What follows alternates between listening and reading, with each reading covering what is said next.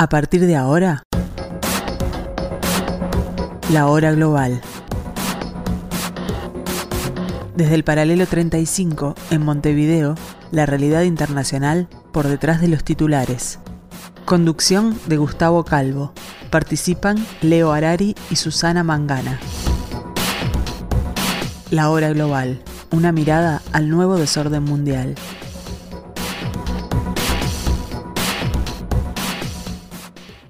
Bienvenidos amigos a este martes 5 de septiembre del año 2023, aquí en el 1170M de vuestro dial. Bienvenidas a esta tarde de la hora global, esta tarde donde intentamos identificarnos o reconocer este nuevo desorden mundial en una nueva cita ante amigos, como pretendemos que sea esto.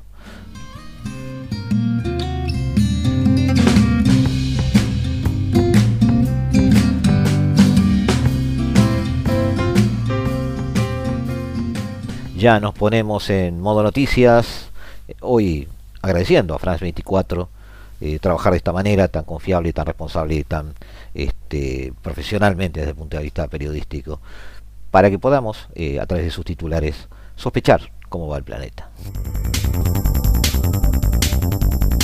África se calienta más rápido que cualquier otra parte del mundo.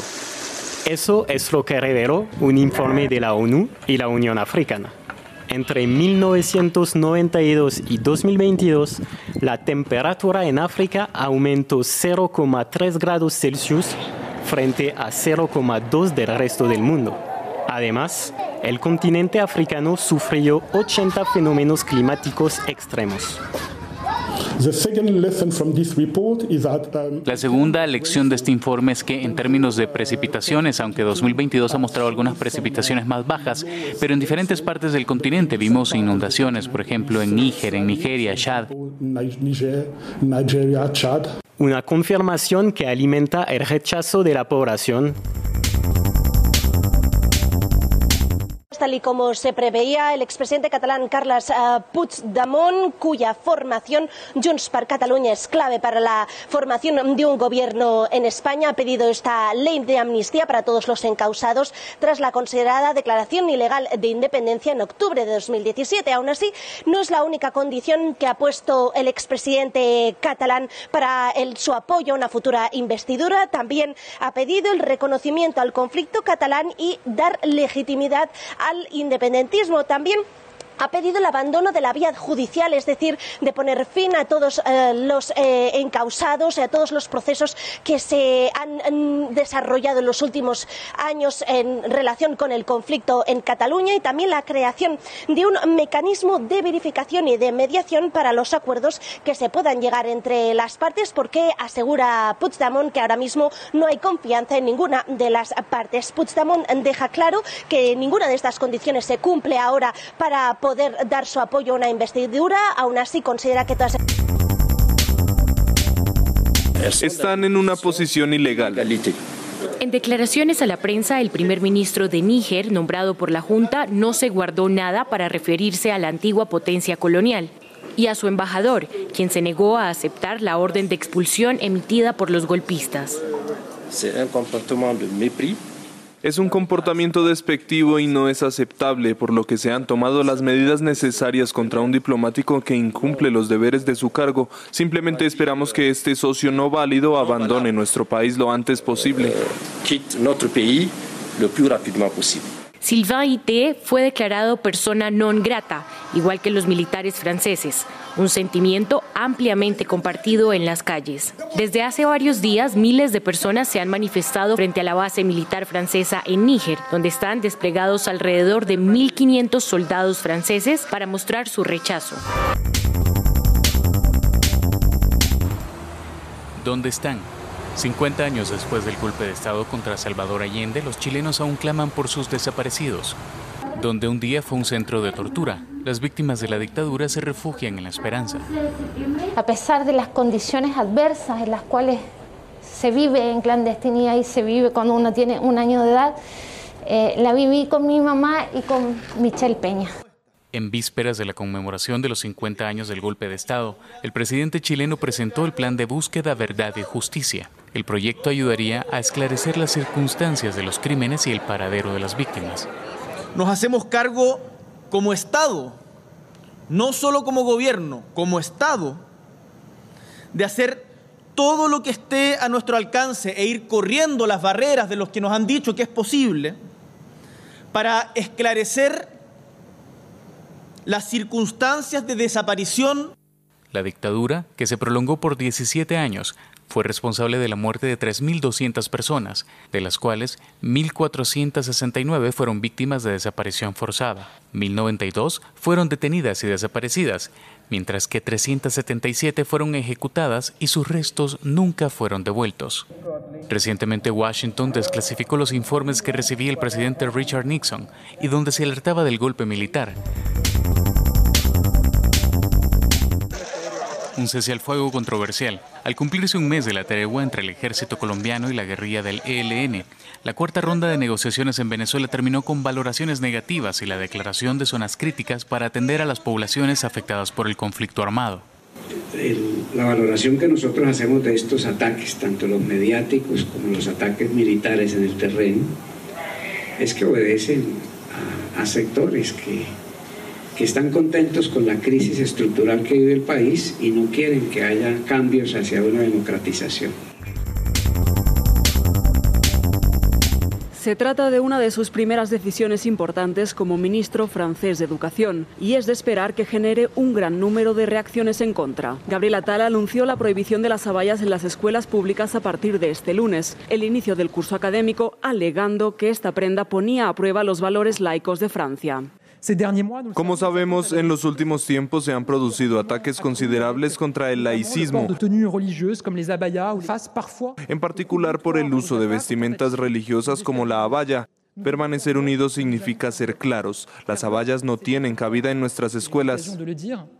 La abaya n'a pas sa place dans nos écoles. Hasta ahora las abayas, una prenda de vestir larga, muy popular en Oriente Medio, no se habían prohibido en Francia. Esto después de que en 2004 se impidiera en las escuelas el uso de símbolos religiosos como cruces y velos. Con el inicio del curso escolar, los sindicatos de profesores dicen estar esperando más detalles sobre cómo se aplicará la prohibición.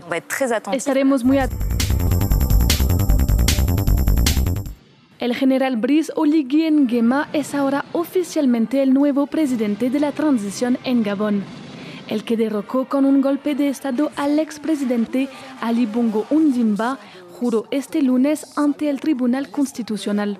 Juro ante Dios y el pueblo de Gabón preservar fielmente el régimen republicano, respetar y hacer respetar las cartas de la transición y la ley, desempeñar mis funciones con la integridad superior del pueblo, preservar las conquistas democráticas, la independencia de la patria y la integridad del territorio nacional. Me comprometo solemnemente, por mi honor, a hacer todo lo posible para lograr la unidad nacional, lo juro. Por la realización de la unidad nacional. Je le jure.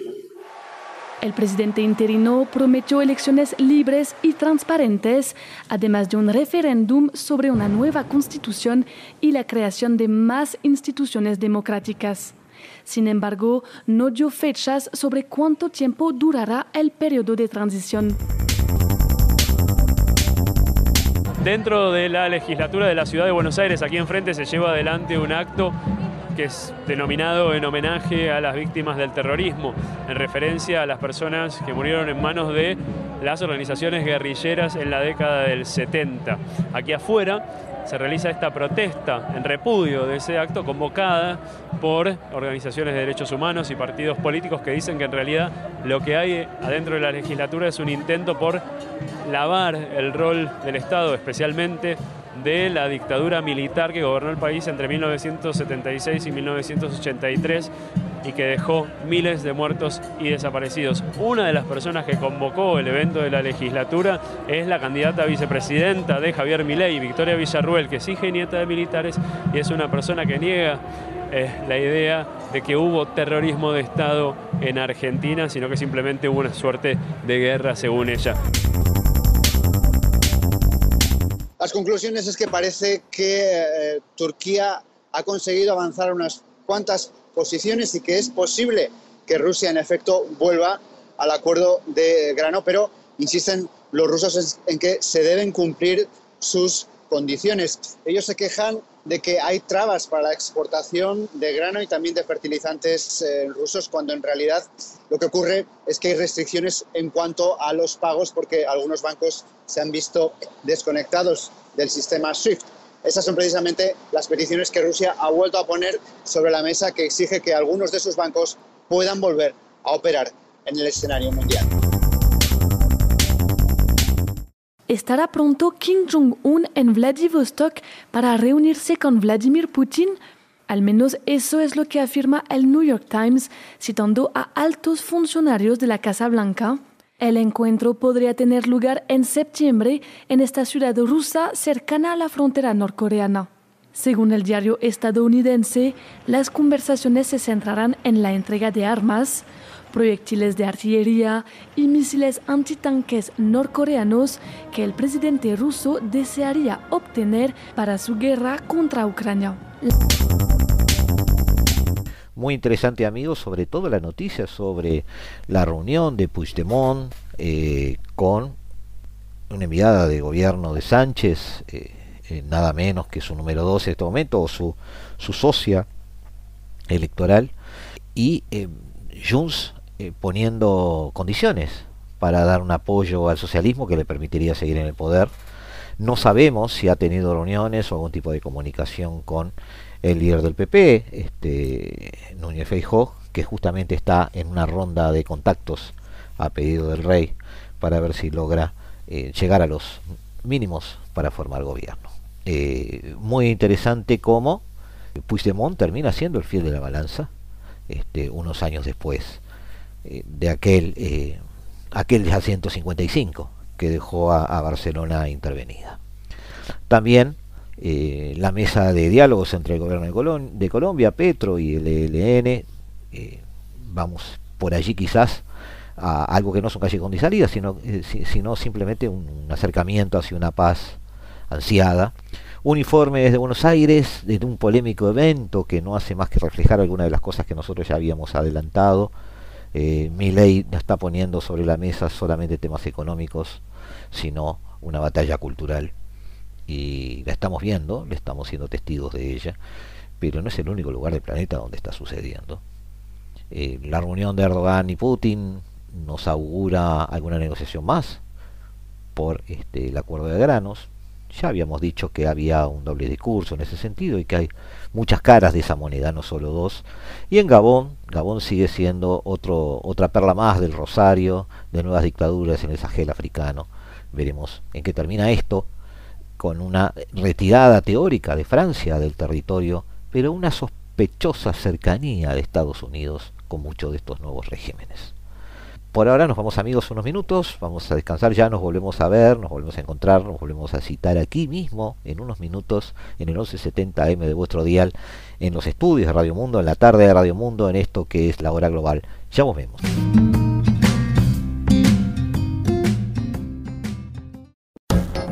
Estás escuchando La Hora Global, una mirada al nuevo desorden mundial. Poder de Putin en el Kremlin tras la muerte de Yevgeny Prigozhin? Cuando miles de mercenarios de Wagner marcharon hacia Moscú hace dos meses, sorprendió que no encontraran mayor resistencia. Finalmente, su líder, el fallecido Yevgeny Prigozhin, ordenó a sus tropas que dieran la vuelta y no se produjo una lucha por el poder. Sin embargo, una cosa quedó expuesta, la debilidad del presidente ruso Vladimir Putin. Tras el fracaso de la operación, se inició un debate sobre la estabilidad de Rusia. Expertos consideran que la rebelión de Wagner fue una sacudida para el poder de Putin, que se ve amenazado por fuerzas internas. Argumentan que la guerra en Ucrania parece estancada y que últimamente son los ucranianos quienes avanzan sobre el terreno. Pero también hay analistas que no creen que haya peligro para Putin. Consideran que el líder ruso... Según algunos artículos de análisis en lo que me estoy apoyando, que además... Eh, voy a estoy cotejando con apuntes míos, digamos, porque hay algunos temas de análisis que que hemos dado en algunas mesas internacionales en la mañana y en algunas notas que hemos dado, pero eh, después han salido del radar de las agencias internacionales o de las mesas de debate. En general se piensa en Putin como alguien que podría estar presionado y cualquier cosita que estuviera pasando cerca de Moscú podría este, dictaminar su caída. Hemos sostenido que no es así, que, que Putin no es alguien entronizado que caprichosamente toma decisiones y los demás le siguen, un poco desconfiados y esperando que cometa un error. No, en realidad Putin es parte de un mecanismo. La rebelión del grupo Wagner el pasado junio y la muerte de su líder, Yevgeny Prigozhin, eh, perdón, eh, no hicieron otra cosa que demostrar que eh, si bien la, la, figura de Putin sigue allí eh, en su centralidad, no está a salvo. Los autoritarismos dan la impresión de seguridad y estabilidad, y esa es, más o menos la visión que tenemos todos, pero en realidad en el fondo son bastante frágiles porque no hay otra manera de, mantenerse en el poder si no es con una serie de actos y hábitos que eh, blindan al líder, pero también le quitan apoyos eh, legítimos. Aunque las élites rusas se reagruparon en torno a Putin durante el lanzamiento de Wagner, no sé si llamarlo lanzamiento a esta altura, pero bueno, vamos a llamarlo lanzamiento, eh, demostraron estar fragmentadas, demostraron reaccionar cada una por su lado y a destiempo. La conclusión es que solo les une el interés por mantener el statu quo y su poder dentro del sistema. Está bien. Eso es así porque debe ser así, porque es lo que busca Putin y lo que busca el sistema. El interés propio es el que mantiene todo, es la argamasa que eh, mantiene todo eso unido. Cuando eso ya no es posible, o el sistema no es rentable, o no es viable, cada uno mirará por su propia supervivencia, como ocurrió en 1991. Sin Putin, que ha construido un sistema personalista durante 20 años, eh, pueden abrirse distintos escenarios. Eh, anoté algunos de tomados de The Guardian y ahora me apoyo un poquito en el orden mundial y en, el portal de política exterior donde también hay alguna anotación o alguna editorial interesante que coinciden con, la visión que uno trata de elaborar a partir del estudio de estas cosas. Eh, Rusia puede volverse más autoritaria o más democrática, aunque en cualquier caso la autoridad y legitimidad del próximo gobernante eh, serán más débiles al inicio, como sucedió con el propio Putin, cuando allá por los 2000 eh, asumió el poder, o antes. Para afianzarse en el poder, la nueva cúpula deberá elegir entre reprimir u ofrecer estímulos positivos a la ciudadanía, extraigo de por aquí alguna frase. Y eso es cierto, así funciona, porque esa es la duda primigenia de un líder que acaba de sentarse en el sillón eh, que le da la vida política. Esto último, es decir, estímulos positivos a, los ciudadanos, puede traducirse en algunos triunfos económicos, como que, por ejemplo, en la situación actual de Rusia, Occidente empieza a levantar las sanciones, eh, aunque seguramente Occidente pida garantías y lo haga eh, bajo unas determinadas condiciones que establecerá el propio Occidente.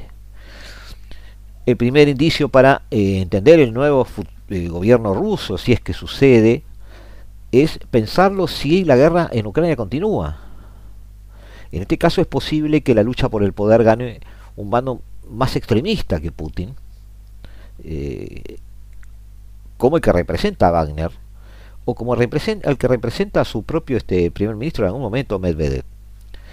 No son grupos organizados, eh, no tienen intereses compartidos, provienen de sectores militares, políticos, mediáticos, eh, no buscarían consolidar una anexión o, eh, o, una invasión, sino directamente destruir al enemigo para sacarse de encima el problema, porque su legitimidad a mediano plazo deberá ser lo que deban construir más allá de una guerra incómoda.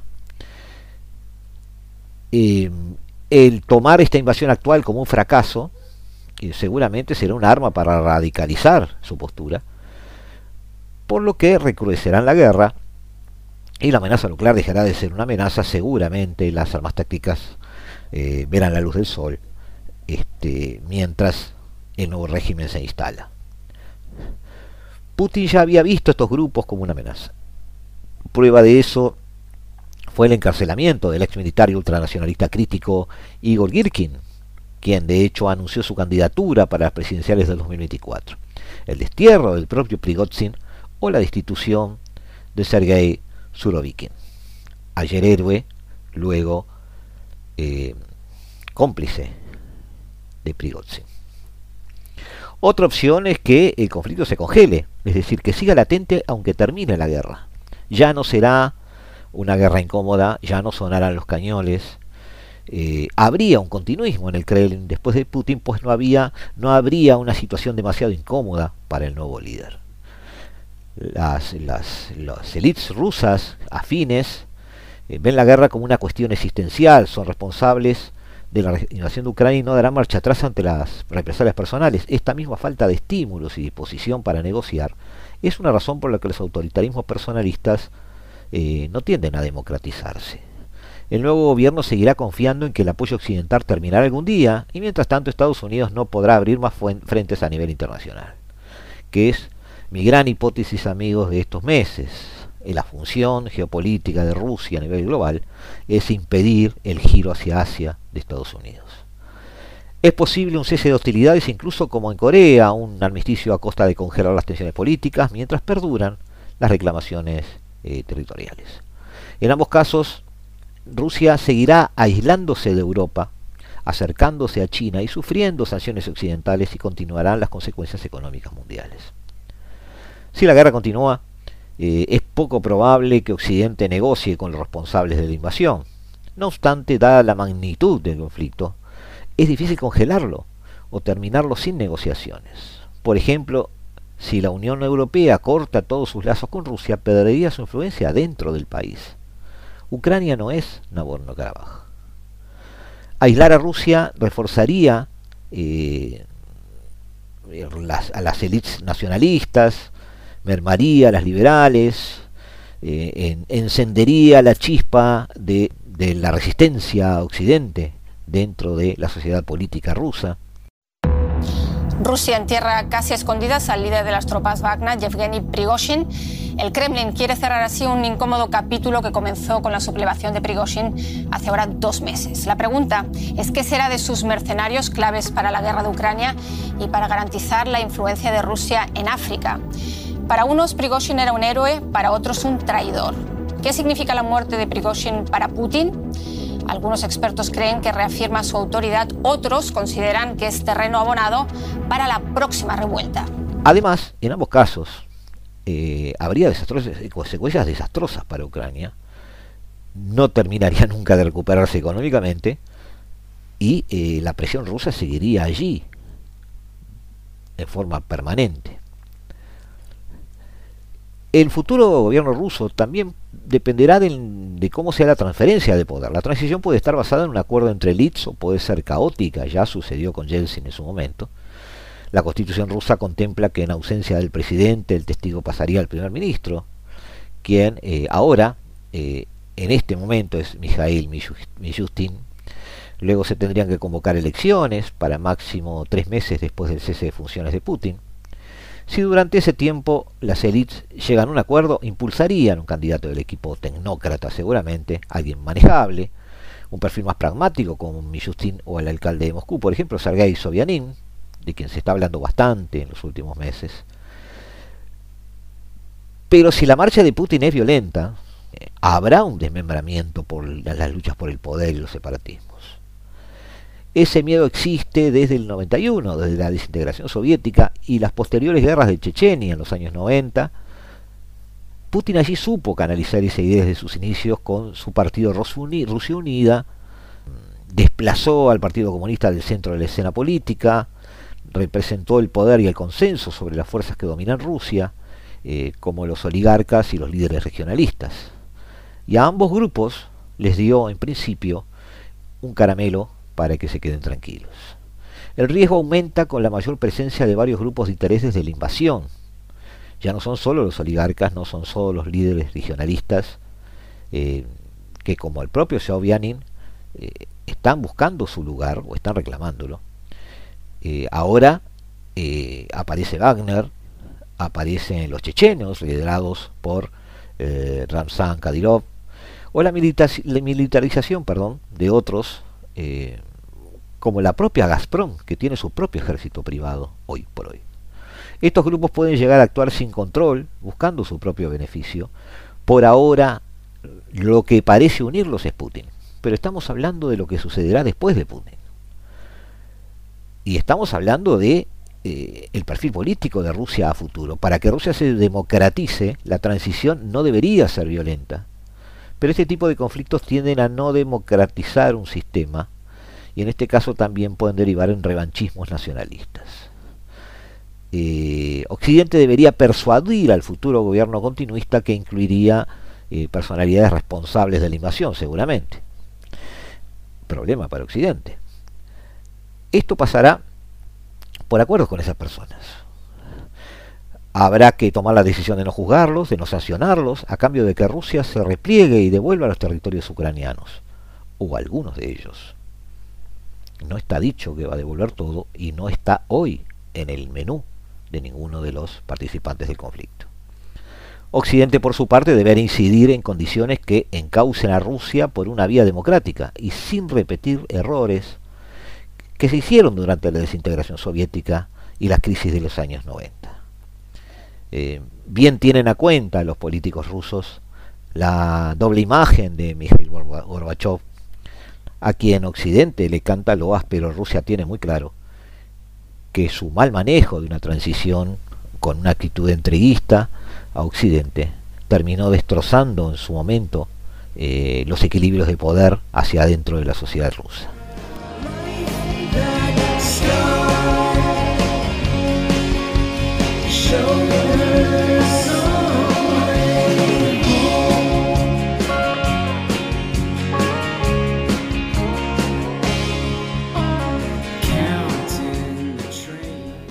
Con todo, las estructuras creadas por Putin, aún así, aún en, situaciones de una transición lenta, una transición pacífica y una transición eh, conviviendo con un acuerdo, eh, aún así las estructuras políticas que Putin ha creado impedirían una democratización inmediata. Seguramente sería un proceso bajo presión occidental. Eh, deberían, como dijimos, consensuar, incluso entre quienes estuvieron contrarios a la invasión y quienes estuvieron a favor. El nuevo gobierno debería dar pasos concretos como asegurar el derecho a la manifestación o a la libertad de expresión, es decir, cosas que calmen las aguas en Occidente y que permitan una negociación a cielo abierto. Luego otros eh, más complejos, como reconfigurar los servicios secretos, el Ministerio del Interior, eh, cuerpos policiales eh, repensados, un sistema político que pueda dar acceso a la pluralidad, en democracia las opciones políticas vinculadas al régimen autoritario eh, previo eh, no, no, no, no suelen prosperar. Pero ¿por qué caería Putin? Una detonante sería la derrota en la guerra. Eh, solo con un cambio de régimen habría un apoyo occidental. Europa y Estados Unidos pueden ofrecer concesiones a los nuevos gobernantes, no a Putin. A cambio de que la paz se firme en términos ucranianos, incluyendo la retirada de tropas. También eh, el círculo de Putin debe afrontar eh, crímenes contra la humanidad con posibles exenciones a quienes contribuyan al cambio político. Sería importante el papel de los emigrantes que están construyendo redes políticas horizontales y la oposición rusa expatriada que está trabajando en estructuras europeas desde afuera para tratar de eh, cambiar la realidad rusa. resumiendo amigos, eh, la democratización de Rusia, que parece ser perseguida por algunos, eh, podría ser esencial para la seguridad de Occidente, significaría tener un vecino más predecible y estable, y habría que pensar que Rusia quiere lo mismo. Por eso hay que pensar que quiere Rusia construir una política a partir de eso. Pero leyendo, amigos, todo este menú, toda esta alfombra roja hacia la democracia y hacia una Rusia perfecta. Solo leyéndolo uno empieza a pensar, empieza a razonar se empieza a dar cuenta de que otra vez Occidente está tropezando con la misma piedra. Otra vez está extrapolando al centímetro recetas, sistemas y valores eh, que en lugar de ser compartidos eh, pretende que sean impuestos. ¿Quién dice que Rusia quiere ser demócrata? ¿Quién dice que una democratización y un Estado que permita la diversidad y permita eh, el acceso político a disidentes implicaría una Rusia unida y próspera de futuro. Hay mucha literatura en contra de eso. Hay mucha literatura expresando que la extensión del país más grande del planeta, eh, la, homogeneidad de su gobernanza y la necesidad de una toma de decisiones integral sobre el territorio con eh, muchas consecuencias para todo el mundo en cada una de las decisiones que se tomen debido al protagonismo de, esa, de, esa, de ese país. Hay quienes dicen que todo esto implica necesariamente, no lo comparto, pero es lo que se dice y yo tengo la obligación o la honestidad intelectual de decirlo. Eh, hay quienes dicen que todo esto obligatoriamente implica un estilo de gobernanza, un estilo de gobierno, que es casualmente aquel eh, que Occidente quiere que Rusia abandone.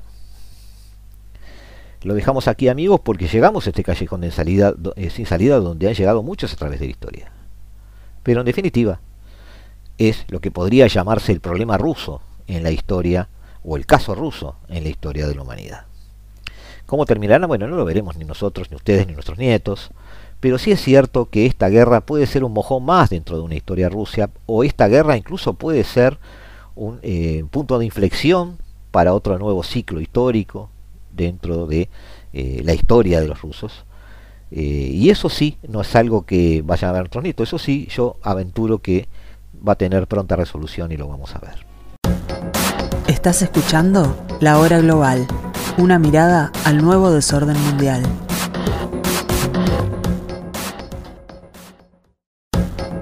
Estás escuchando La Hora Global, una mirada al nuevo desorden mundial.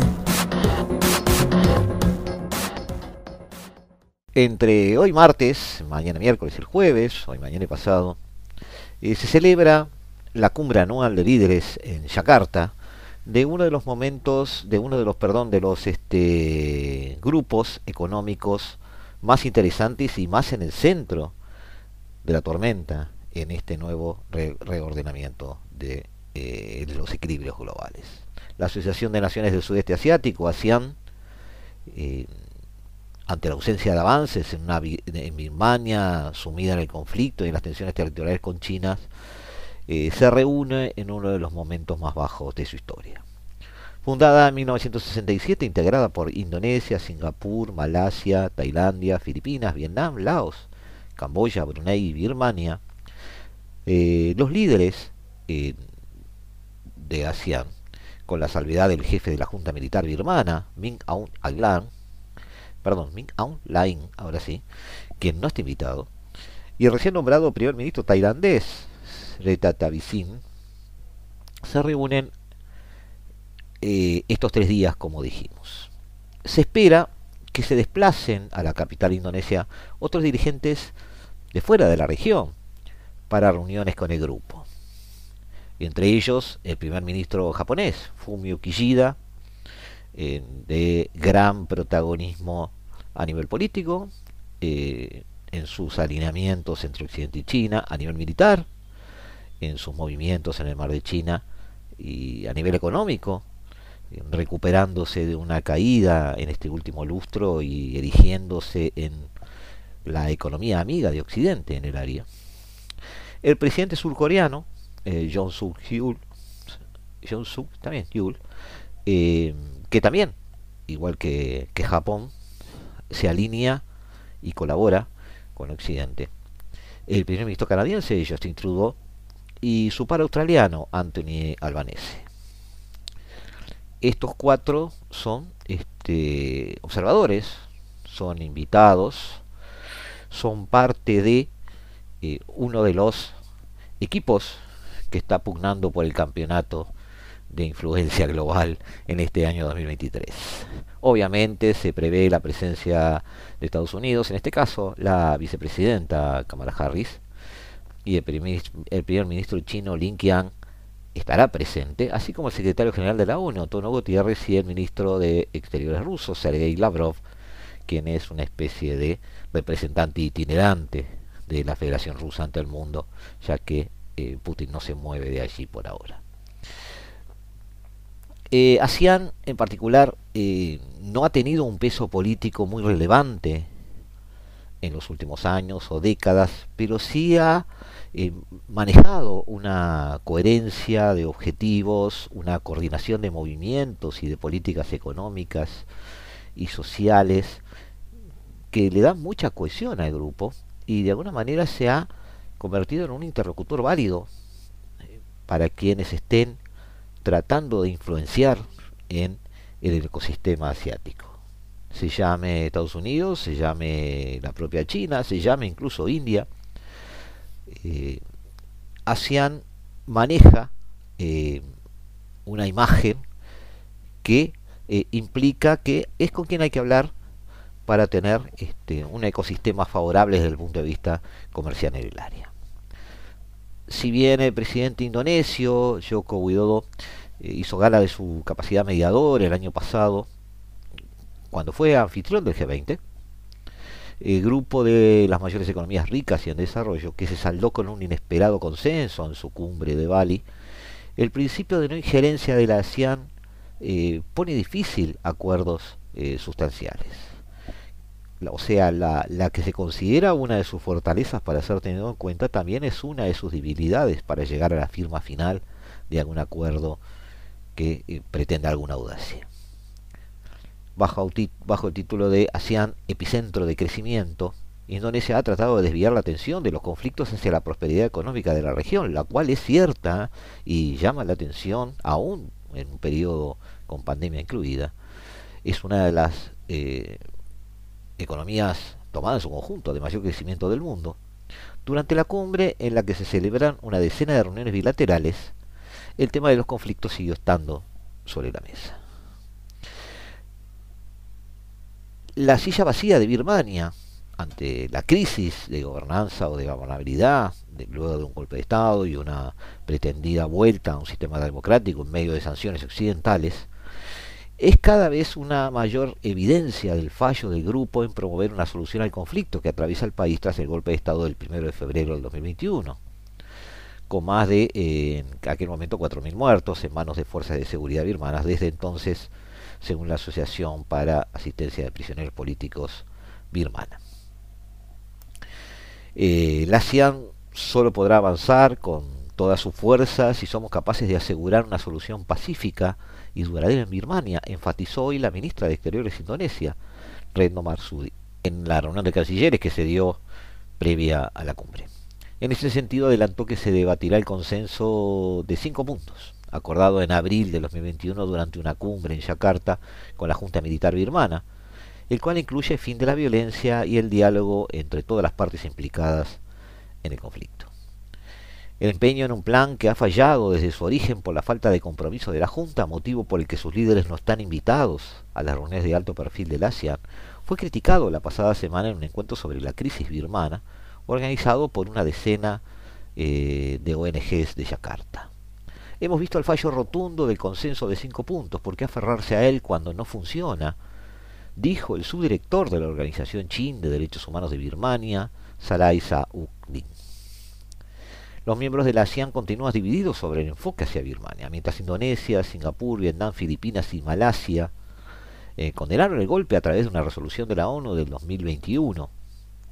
Camboya, Brunei, eh, Laos, que recoge el testigo como anfitrión del grupo el próximo año, y la propia Tailandia se abstuvieron. Quizás amigos, aquí estás eh, saliendo del radar de quienes nos están escuchando o de quienes están manejando este tema, que el gran apoyo político y geopolítico en el área de la Junta Militar Birmana es China. Eh, debido a que justamente por Birmania eh, se ha integrado y está en funcionamiento ya un corredor que permite el acceso eh, al mar de vía férrea de mercaderías chinas.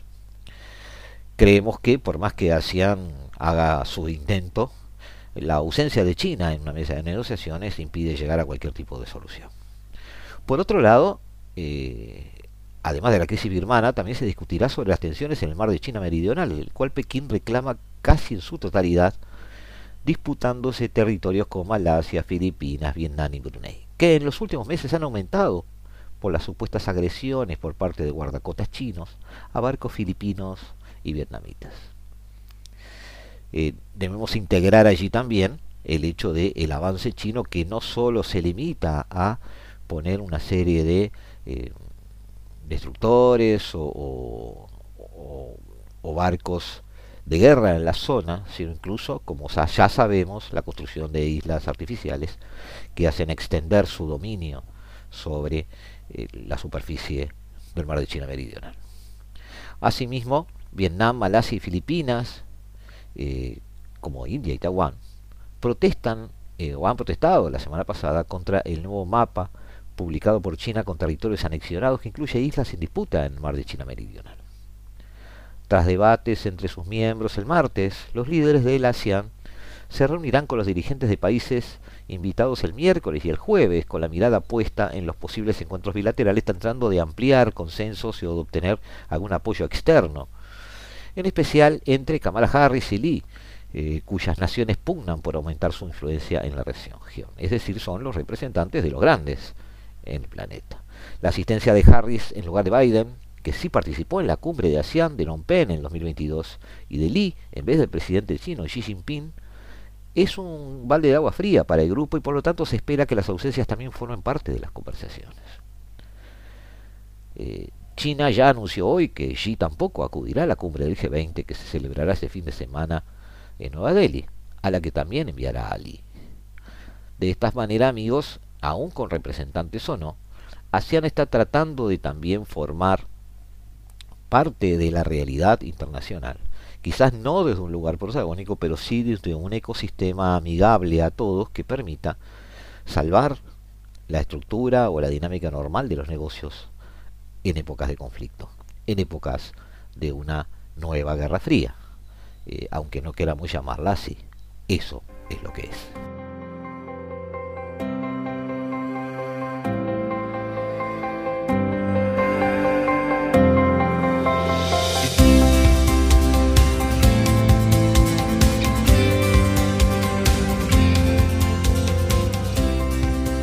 Bueno, así está el mundo amigos, mientras nos vamos despidiendo, antes de eso, leemos eh, que el Tribunal Electoral de Guatemala revocó el domingo la suspensión del partido Movimiento Semilla, con el cual ganó la presidencia el pasado 20 de agosto Bernardo Arevalo. Eh, la decisión fue oficializada mediante un memorial en el que mantienen con vida al partido de Arevalo, mientras se mantenga vigente el proceso electoral y además instan a los tres poderes del Estado al respeto a la voluntad popular manifestada en las urnas. El partido Movimiento Semilla había, suspendido había sido suspendido el 28 de agosto eh, por el registrador eh, de ciudadanos del mismo Tribunal Supremo Electoral y dicho dictamen eh, dio paso a que la Junta Directiva del Congreso desconociera dos días después el partido de, de La revocación de la suspensión fue firmada por los cinco magistrados titulares del Tribunal Supremo Electoral, quienes inicialmente el pasado 28 se habían desligado de la decisión del registrador de ciudadanos, uno de los funcionarios a su cargo en la entidad. El motivo original de la suspensión de Semilla es una orden del juez séptimo penal, Freddy Orellana, a solicitud del Ministerio Público, de la Fiscalía. Debido a la suspensión del partido, el presidente electo Bernardo Arevalo aseguró el viernes que Guatemala se encontraba ante un golpe de Estado, con el objetivo de evitar su investidura en enero próximo, y eso es efectivamente lo que parecía que estaba sucediendo.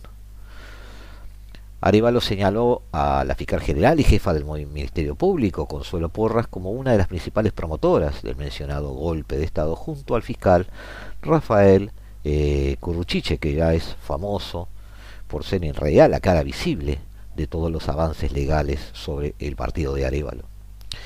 Eh, la Junta Directiva del Congreso, el juez Orellana y otros actores corruptos serían un poco eh, los, los, encargados, digamos, de esta especie de avance o de golpe o de ataque a la institucionalidad.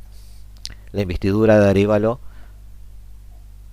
eh, está programada para el 14, sí, 14 de enero, en reemplazo del actual eh, mandatario Alejandro Yamatei.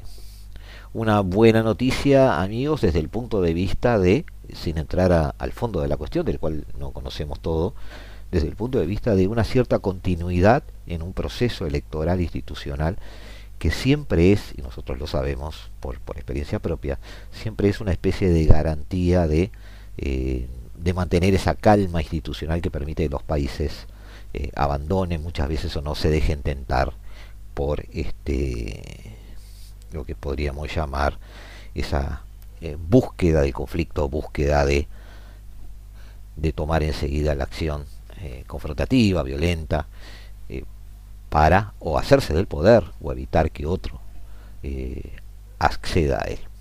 Pero bueno, eh, parece que no ha sido por ahora el final de esta novela. Vamos a ver qué sucede hasta prácticamente entonces el 14 de, enero. Tendríamos una especie de calma donde, en un proceso muy largo, donde este Arevalo estaría preparando su acceso al gobierno, seguramente haciendo alianzas electorales. Recordemos que los números no le dan un Congreso con mayoría. Este, y Yamatei por su lado también eh, muy resistente a la posibilidad de que Arevalo fuera a acceder al poder. Eh, para muchos la, mente detrás de todas estas movidas judiciales, eh, Arevalo este, perdón, este, Yamatei seguramente planificando su futuro político o el de algún delfín que quiera poner en la línea de partida.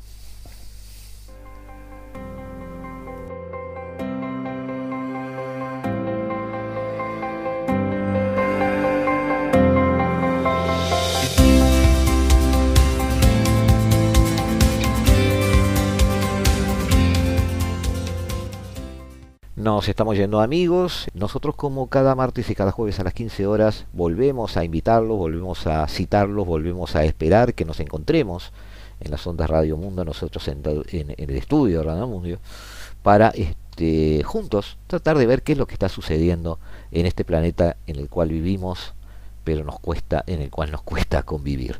Eh, hasta siempre amigos, los dejamos y que viva la radio. La Hora Global, martes y jueves a las 15 horas. Repite a las 21 horas.